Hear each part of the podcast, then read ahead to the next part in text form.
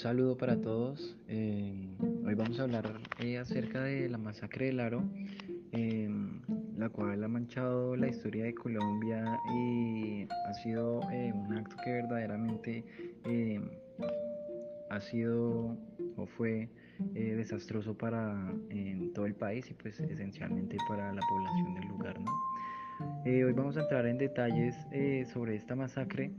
Vamos a hablar un poco de los detalles em, de su vamos a hablar un poco de los detalles de em, el desarrollo que tuvo la influencia que hubo alrededor de eh, este hecho.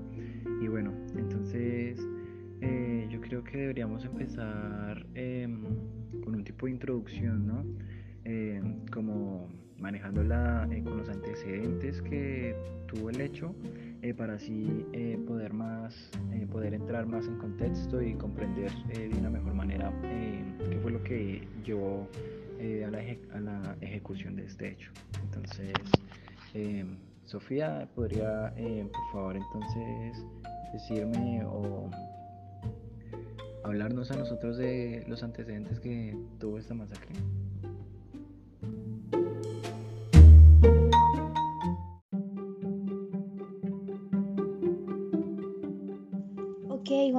listo. La idea es eh, comentarles un poco sobre los antecedentes de la masacre y sintetizar toda la información a partir de 1994. Bueno, en 1994 Ernesto Samper fue elegido como presidente. Su bandera de campaña era la paz, la reconciliación y el final de muchos conflictos internos en Colombia. Em, en ese momento se encontraron unos cassettes mm, que se confirmaba que entró dinero caliente por parte del cartel de Cali y el norte del valle en la campaña de Samper. En ese momento César Gaviria em, lanza el proceso 8000, que es un proceso judicial en contra de Samper, para saber si en realidad eh, se recibió dinero caliente. En ese momento se formó un gran escándalo en el país y Samper perdió, perdió gran capacidad de gobierno y, capital político. Eh, este como tal se enfocó en pelear por blanquear su nombre y se comenzó a sentir la gran ausencia del Estado. Bueno, eh, eso por parte eh, de lo político.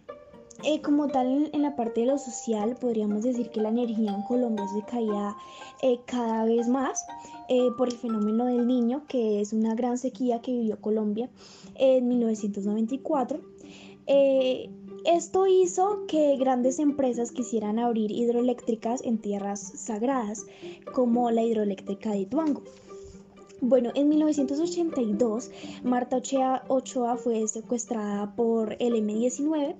Eh, Marta Ochoa fue una de las hermanas de los capos del cartel de Medellín y estos pedían 12 millones em, para soltar a Marta. Sin embargo, el cartel de Medellín se rehusó a esto y creó el MAS. Es una muerte se le nombra como muerte de secuestradores, que como tal eran unas fuerzas armadas, como una tipo ayuda para proteger a ciertas personas y derrocar a la guerrilla.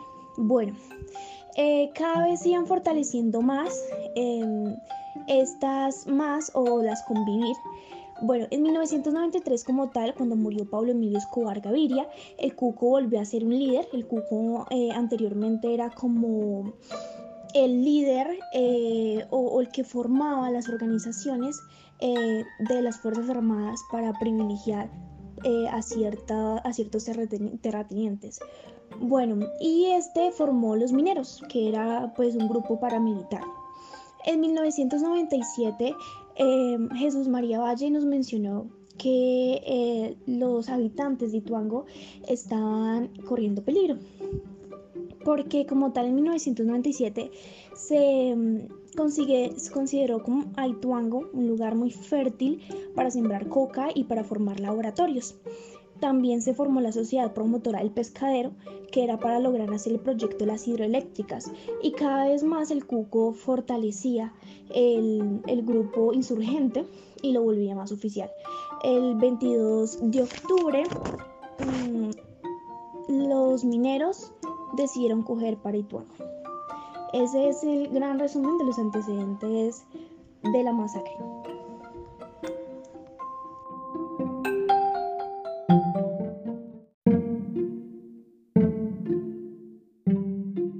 Dicho Sofía, eh, nos hemos dado cuenta eh, en la introducción de el abandono que desde tiempo atrás venía em, creando el gobierno por su corrupción y también por el simple hecho de mejorar la imagen de la pésima eh, participación de los, de los narcotraficantes en la política colombiana. Eh, así nos damos cuenta, pues bueno, de que el gobierno no, eh, no es una columna en la que pueda apoyarse como tal el pueblo, ¿no? Antes y yo creo que aún. Pero ya entrando en, la masacre, eh, sería bueno eh, empezar a conocer datos eh, de esta, ¿no? Y conocer un poquito más de por lo menos su ubicación o las personas que han tenido la participación. entonces creo que me gustaría darle la palabra a Angie que, para que me hablara de esto y pudiera darnos más información.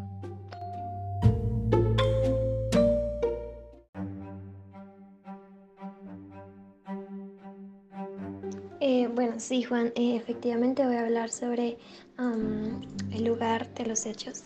Em, inicialmente tenemos que ubicarnos en Colombia, Antioquia, em, en un corregimiento llamado Ituango, cuya ubicación es el norte del departamento. Eh, para ser más específicos, en un pueblo llamado El Aro.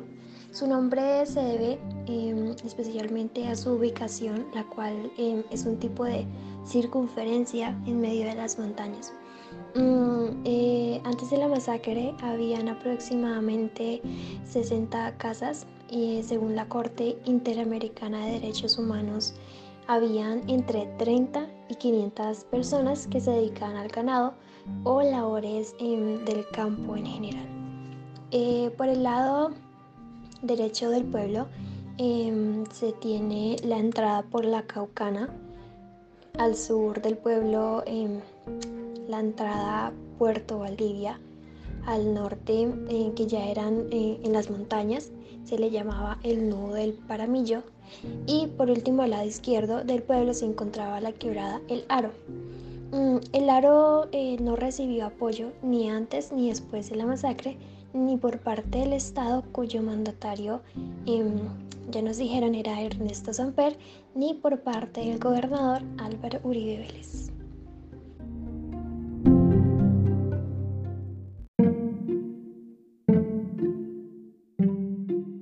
Cuenta lo que Angie eh, nos ha dicho, eh, podemos darnos cuenta cómo el Estado eh, también se ha podido apoyar en el abandono que ha tenido gracias al estratégico lugar que tiene este corregimiento, ¿no? Súper apartado de cualquier central económico o político que tenga el país.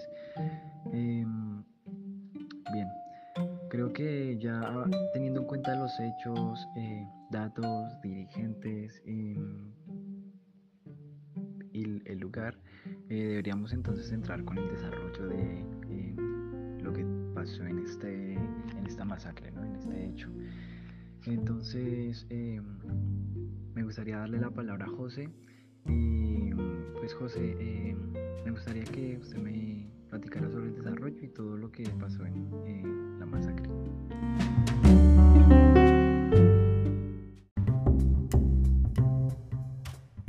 Hola Juan, claro. Mire Juan, todo empezó desde el domingo anterior. Eh, había pues una zozobra, un miedo desde el domingo anterior, pues porque siempre llamaban de teléfono y pues daban la razón de que iban los paramilitares. La mayoría de personas que marcaba pues eran familiares de las personas del pueblo y llamaban desde el puerto, desde la Caucana, desde Medellín, bueno, de, varias partes. Y esa era la razón, que los paramilitares iban para el aro y que iban a acabar con todo. Bueno, el día siguiente, el día lunes, eh, fue el día donde los paramilitares empezaron a subir desde Puerto Valdivia hasta Aro y ahí empezaron matando gente. Esto, según testigos, esta semana, desde aquí, empezó una semana torturosa completamente. El día miércoles 22 de octubre empezó como tal la masacre. Los paramilitares lucían pues como unos peregrinos de muerte porque dejaban unos caminos llenos de personas asesinadas eh, por todo el Bajo Cauca. Antes de llegar al aro, eh, un escuadrón de más o menos unos 30 hombres armados llegó a la vereda Puquí. Eh, entró a una finca de un señor llamado Omar de Jesús Ortiz Carmona y lo, asesinó, lo asesinaron y al señor Fabio Antonio Zuleta Zavala, que era el trabajador de la finca, y un dato curioso de esto es que estas dos personas fueron una de las pocas eh, víctimas que se le realizó el respectivo levantamiento por las entidades correspondientes. Bueno, siguiendo, eh, durante los siguientes tres días eh, avanzaron hacia el aro los paramilitares, dejando en cada vereda y finca por la que cruzaban pues un corredor de muertos. El día 25 de octubre, que fue el sábado, el ejército de paramilitares entró a la finca Mundo Nuevo, eh, una finca que estaba ubicada pocos minutos del aro. Eh, desde ese sábado 25 de octubre empezó la balacera. Eh, y esa balacera fue escuchada pues en todas partes y entre esas partes del aro. al día siguiente, cuando los paramilitares llegaron al aro el día 26 de octubre, desde que pues era el día de la celebración de los comicios regionales, los escuadrones paramilitares llegaron al aro por la Caucana, así como nos dijo Angie, por la Caucana y por la entrada de la finca Manzanares, que eran unas entradas hacia el pueblo. Pues de acuerdo con testimonios de las personas que sobrevivieron a esta masacre. Esto cuando estaba oscureciendo, a eso de las 6, cuentan los testigos, eh, mientras pues los paras sacaban la gente de las casas, empezaron desde ese momento a matar a las personas del Aro, a cometer la masacre del municipio de, del Aro.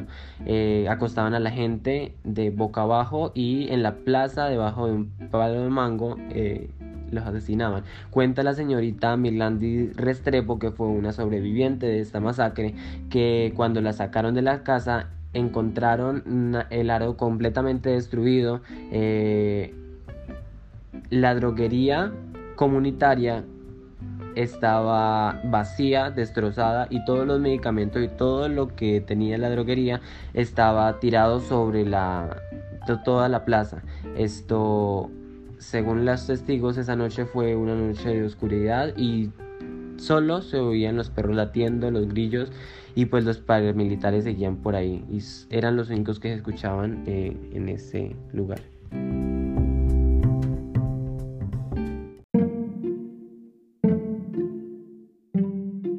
Ok, teniendo en cuenta eh, todo lo que José nos ha relatado y ese testimonio tan eh, desgarrador para todos y la tristeza que tuvieron que vivir esas familias, em, creo que no hace falta eh, adentrarnos más en este sufrimiento, ¿no? En el sufrimiento que tuvieron todas estas personas. Eh, ahora mm, creo que sería mejor tratar de seguir con em, la participación eh, que tuvo el gobierno, me gustaría conocer eso. Eh, si el gobierno de alguna manera tenía un conocimiento de lo que estaba sucediendo y por qué no, por qué no eh, la pregunta es, ¿qué, ¿qué, pasó con el gobierno? ¿Por qué simplemente se permitió que esta masacre pasara? O si es que de alguna manera el gobierno tuvo participación, porque creo que es muy extraño que aparte de que el, corregimiento estaba ubicado en una, en una zona estratégica en donde el gobierno iba a hacer eh, un proyecto político, un proyecto nacional eh, grandísimo, eh, no había nada más que afectar a ninguna persona, entonces pues creo que eso es una casualidad gigante, ¿no? Eh, pero pues me gustaría entrarme más en el tema y conocer eh, qué sucedió, si el gobierno tuvo participación o no y por qué tuvo ese abandono, si hubo alguna clase de plática o de charla que tuvo lugar. Entonces, espero que Emily nos pueda hablar de esto y que eh, sepa mm, hacernos conocer de mejor manera qué es lo que em, pasó con el gobierno.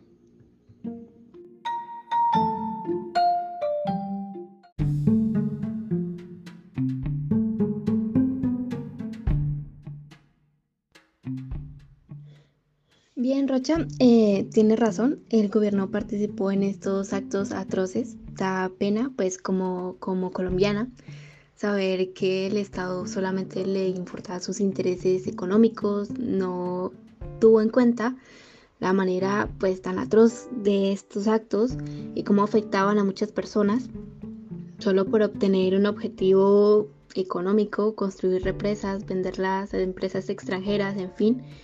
Y pues da tristeza pues saber la cantidad de corrupción que sobrepasa los derechos fundamentales de las personas como lo es la vida para obtener ciertos beneficios.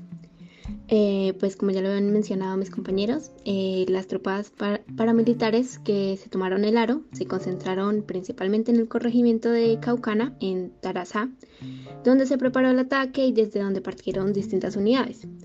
Eh, ante fiscales de la Unidad de Justicia y Paz, Salvarrote Mancuse describió esta acción como una operación militar antisubversiva contra integrantes de las guerrillas en zonas estratégicas, pues donde se creía que escondían secuestrados.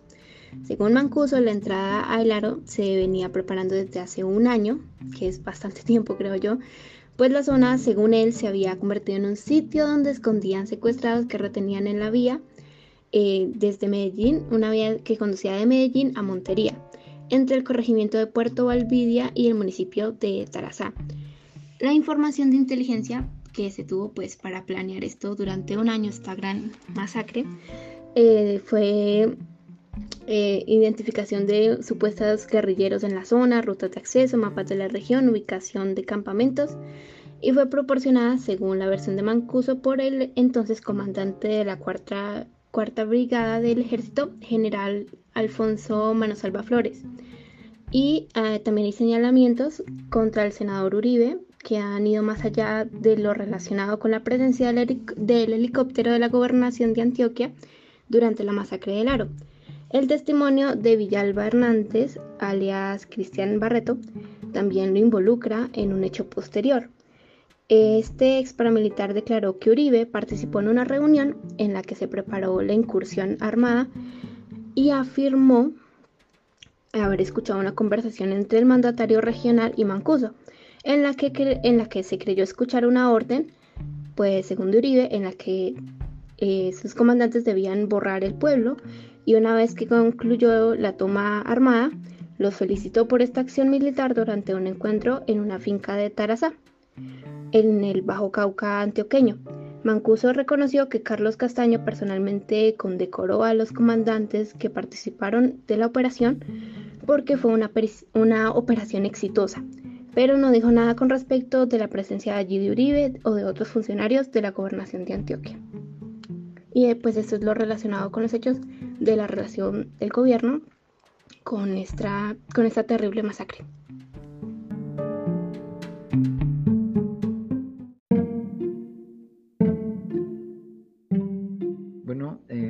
escuchado Emily, eh, conocemos que um, el gobierno realmente sí tuvo participación en esta masacre y es algo realmente triste, ¿no? Saber que eh, el mismo gobierno es el que ataca a las personas y eh, su función debería dar todas las condiciones para que las personas vivan bien, pero bueno, hace todo lo contrario por sus simples fines políticos y económicos.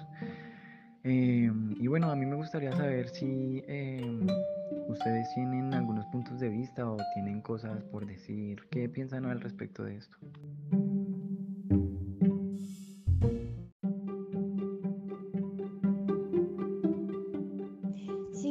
Gustaría dar em, mi opinión.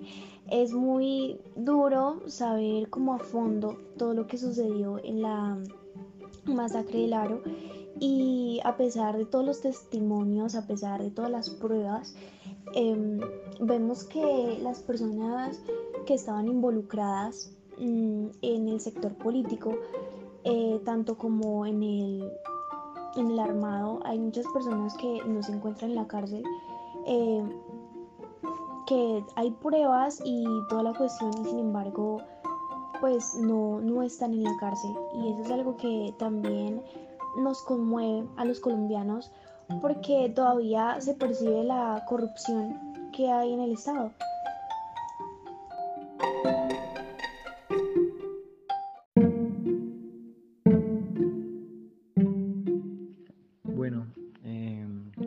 Todo lo que dicen y eh, cada aporte que hacen pues es una informa un punto de vista diferente, ¿no? Y cada, no, muy diferente, creo que aquí todos partimos eh, de la misma idea. Pero bueno, eh, creo que deberíamos continuar conociendo mm, qué sucedió porque si es verdad que el gobierno tuvo participación, entonces supongo que tuvo que haber algún tipo de castigo o qué medidas se tomaron en este caso, ¿no? ya que se verifica totalmente que el Estado hace parte del hecho. Entonces me gustaría que mm, eh, alguno me pudiera eh, decir qué tuvo que hacer el gobierno, si, tuvo, si le dieron algún tipo de responsabilidad y si así fue, pues qué medidas cumplió o qué tenía que hacer y qué hizo. Eh, entonces, bueno, los dejo y Isabela tal vez podría hablarme y relatarme qué fue lo que sucedió.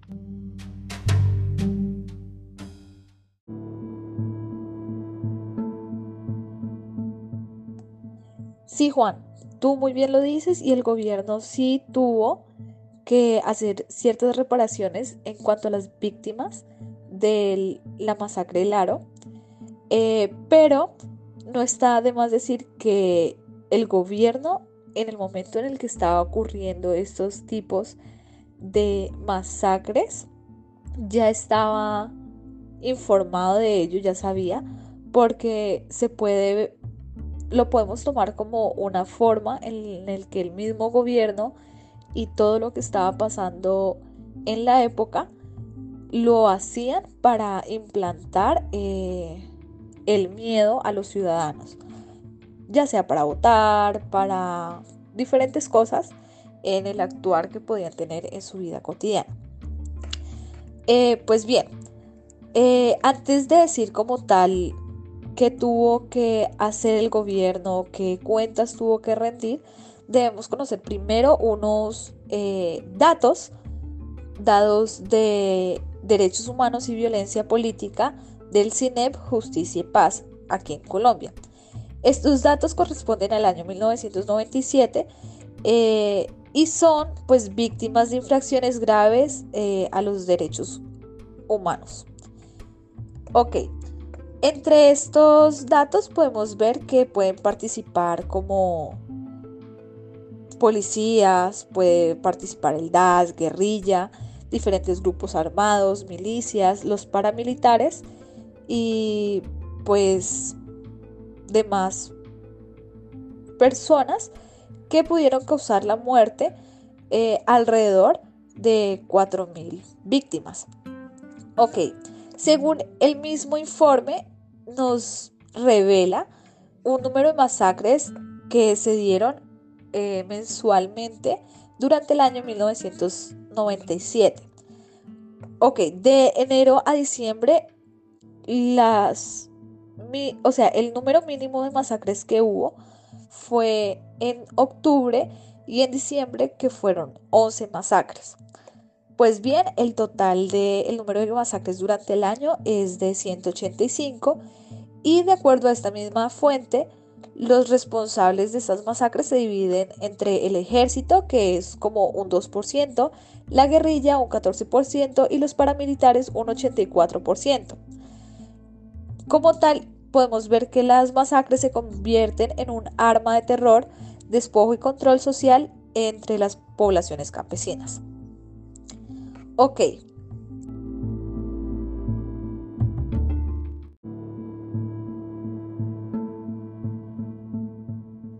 Y en cuanto a los reparos que, tuvieron que, tuvo que hacer el gobierno a las víctimas de la masacre del Aro, se puede decir que 21 años después de esta masacre, a los habitantes del Aro se les fue otorgada una titulación de sus respectivos bienes inmuebles.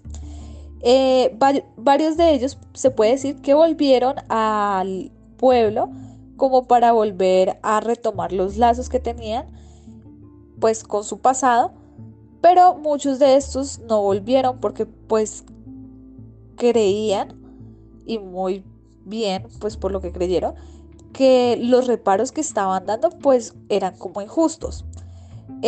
podemos encontrar también el caso de Marta, que le otorgaron una titulación pues de su antigua casa que fue eh, quemada. Eh, esta titulación fue otorgada por la alcaldía de Ituango en el año 2017 y pues se puede decir que es injusta porque les prometieron las escrituras de la casa, pero eh, les dieron fue una titularidad de la casa con la que ella dice que no se le podía dar uso eh, durante unos 10 años, que realmente pues era mucho tiempo y que en esencia les habían pues prometido las escrituras y le dieron una cosa totalmente distinta. ¿Qué pasa con esto de, de las escrituras? Las escrituras son una propiedad de origen privado, es decir, que fue de un titular a otra persona a la cual le vendieron la casa. Pero cuando es de la titulación, eh, esto, eso quiere decir que es un predio del Estado que se le otorga a otra persona. Esto de predio del Estado, del Estado quiere decir que es como una, un territorio perteneciente al Estado. Y pues realmente pues no era así. Eh, ok, por esa parte pues entonces se puede decir que pues es injusto y más aún porque no se le puede hacer como uso de estas tierras durante un prolongado tiempo, o sea, del 2017 al 2027 no se les podría dar un uso a estas casas y pues realmente en 10 años hay muchas necesidades que las, que las personas necesitan eh, pues saciar. Ok, y aparte de eso, eh, entre la sentencia del caso de las masacres de Ituango, en las que se encuentran las de las masacres del Aro, pues hay varias víctimas por las cuales se dio como un dinero en los cuales pues se daban por reparación por concepto de daño material o un lucro censante y la reparación por concepto de daño inmaterial. Realmente, como ya lo he dicho anteriormente, pues es como dinero que realmente no vale la pena, es como injusto, porque para el caso, pues, para, para la época uno podría decir que pues es grande la suma de dinero, pero realmente no, porque al pasar de los años, pues el dinero se va devaluando, como es el caso de ahora, y pues no va a valer lo mismo antes que ahora. Entonces, ¿qué pasa? Uno de estos eh, ejemplos podríamos dar a de Wilmar de Jesús Restrepo Torres, que fue una víctima ejecutada en el aro y pues como consenso de reparación por daño material se pagó 79 mil pesos y por reparación por concepto de daño en material se pagaron 35 mil pesos. Entonces pues 110 mil pesos alrededor más o menos digamos que 115 mil pesos, pues realmente no vale la pena como para pagar la vida de una persona. Entonces, se puede decir que las sentencias y demás que le prometió el Estado a las víctimas de la masacre, pues fue pagada, pero como en parte, ¿no? Porque realmente fueron injustas y no valió la pena.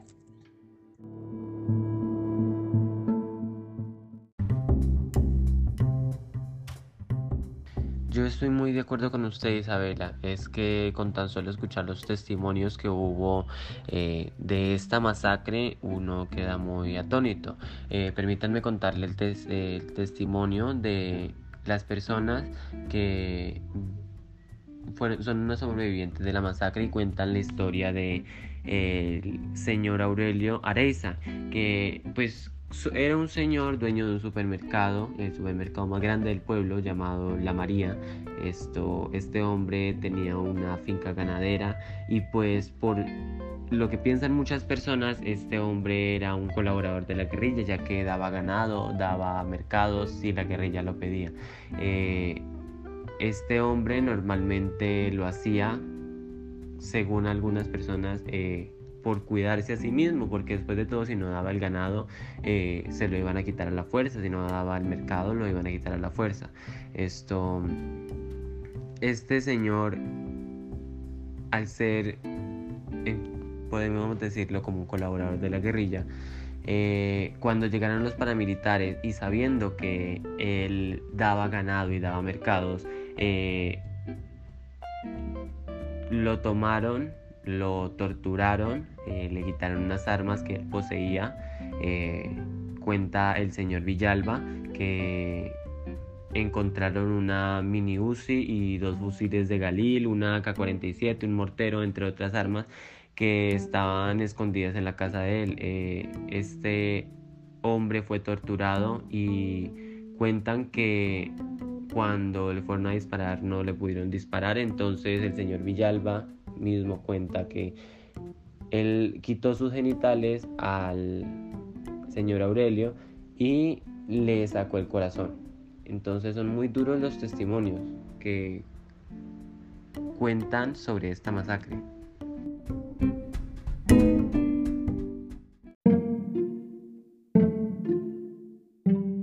Bueno, entonces por último, eh, vamos a cerrar con los testimonios que Angie nos va a compartir y eso sería todo.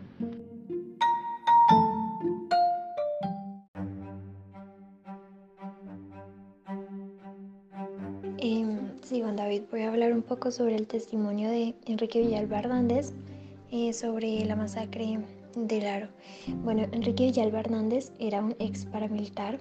Em, en su declaración a la Fiscalía General de la Nación, em, dice que Álvaro Uribe y Santiago Uribe hicieron parte de la planeación de la masacre del Aro. Eh, sus declaraciones em, fueron de ayuda para concluir que efectivamente eh, las AUC, Autodefensas Unidas de Colombia, eh, con la ayuda de la fuerza pública, asesinaron, despojaron de bienes, violaron a las mujeres y aterraron a, a campesinos del caserío del Aro. a pesar de la ayuda que el pueblo le pidió al gobernador de Antioquia para pues, la protección, eh, todo se les fue mm, negado.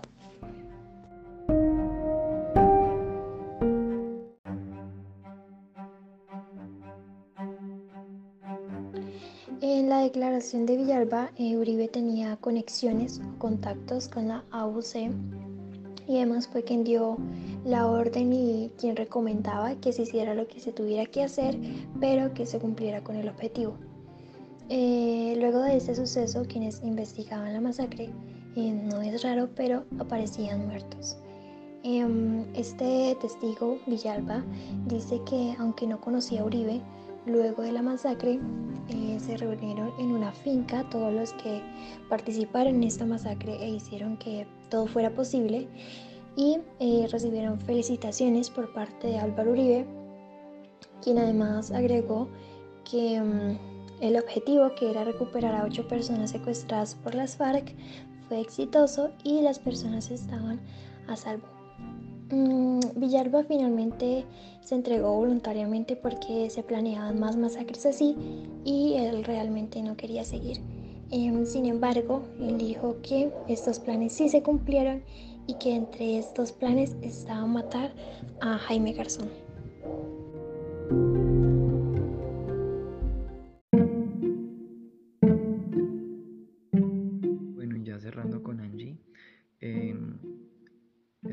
que todo lo que nosotros mencionamos haya sido em, o pueda ser aprovechado por todos ustedes y puedan em, sentirse a gusto con el conocimiento que eh, han recibido hoy y pues bueno, también se espera que em, hayan aprendido en, en parte, ¿no? Que es la finalidad con la que nosotros hacemos esto.